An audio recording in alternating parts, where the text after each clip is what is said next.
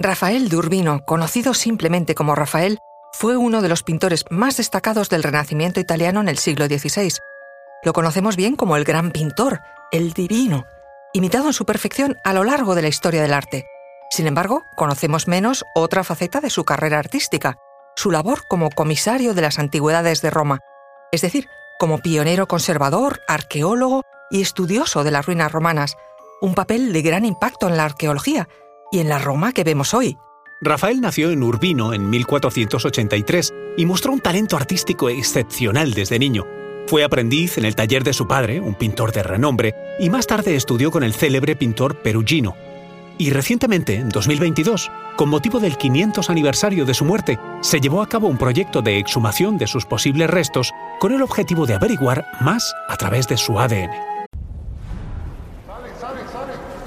Conoce mejor al equipo que protege nuestras costas. Alerta en el mar, el jueves a las 10 un nuevo episodio en National Geographic. Soy Luis Quevedo, divulgador científico. Y yo soy María José Rubio, historiadora y escritora. Y esto es Despierta tu curiosidad, un podcast diario sobre historias insólitas de National Geographic. Y recuerda, más curiosidades en el canal de National Geographic y en Disney Plus. Los estudios científicos han indicado que Rafael murió de una pulmonía y no de sífilis, como se sospechaba por su vida libertina, y han determinado que los huesos que reposan en el Panteón de Roma coinciden exactamente con su ADN. Es decir, que bajo la lápida que hoy todos vemos en nuestro viaje a Roma y que dice aquí yace Rafael, realmente allí yace. Larga vida al genio. A medida que su fama creció, Rafael fue llamado a Roma por el Papa Julio II en 1508, donde desarrolló gran parte de su obra y dejó una huella duradera en la historia del arte.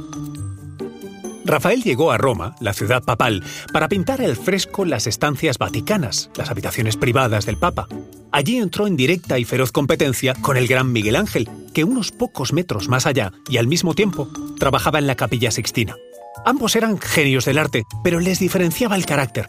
Miguel Ángel era hosco y solitario, Rafael, en cambio, encantador y sociable.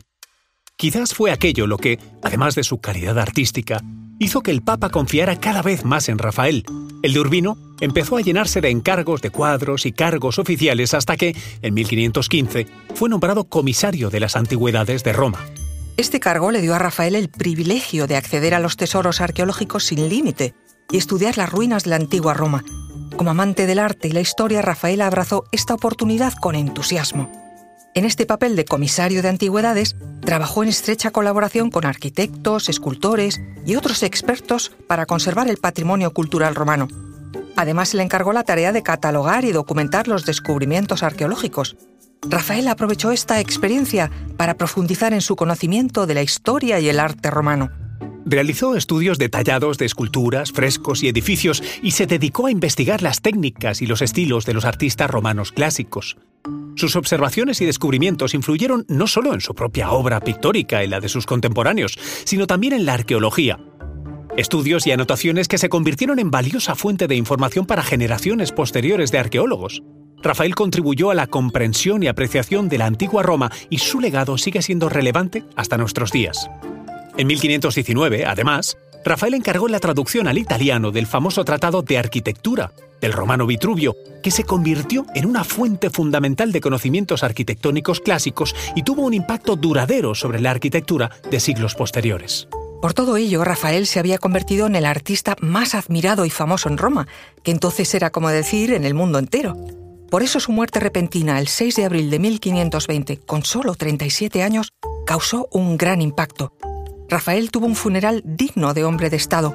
Fue llevado en procesión desde su casa en el barrio del Borgo hasta el Panteón de Roma, un antiguo templo pagano convertido en iglesia cristiana.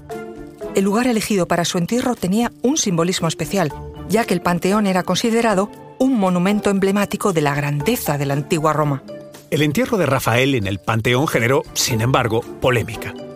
Algunos defendieron su presencia en el lugar como un reconocimiento merecido a su genialidad artística y su influencia en la cultura romana. Otros argumentaron que su tumba debía ser trasladada a otro lugar más acorde con su profesión como artista. Finalmente, la controversia se resolvió por la intervención del Papa León X, un admirador y patrocinador de Rafael. el Papa decidió que el artista debía permanecer en el panteón donde su tumba se ha convertido hasta hoy en un lugar de peregrinación para los amantes del arte y los estudiosos del Renacimiento. Pero... No siempre fue así. Las investigaciones para saber si Rafael se encuentra realmente enterrado en esa tumba comenzaron en el siglo XIX. En 1833 sus restos fueron exhumados y estudiados por el anatomista Antonio Trasmondo, que con más intuición que medios científicos se limitó a decir que las características físicas coincidían con las de Rafael y a sacar una copia exacta de su cráneo. Por eso los historiadores siguieron investigando. ¿De qué realmente murió Rafael? ¿Son realmente sus restos los que están en el Panteón de Roma? Bueno, pues después de los estudios científicos de sus huesos en 2022, ya lo sabemos. Misterio resuelto.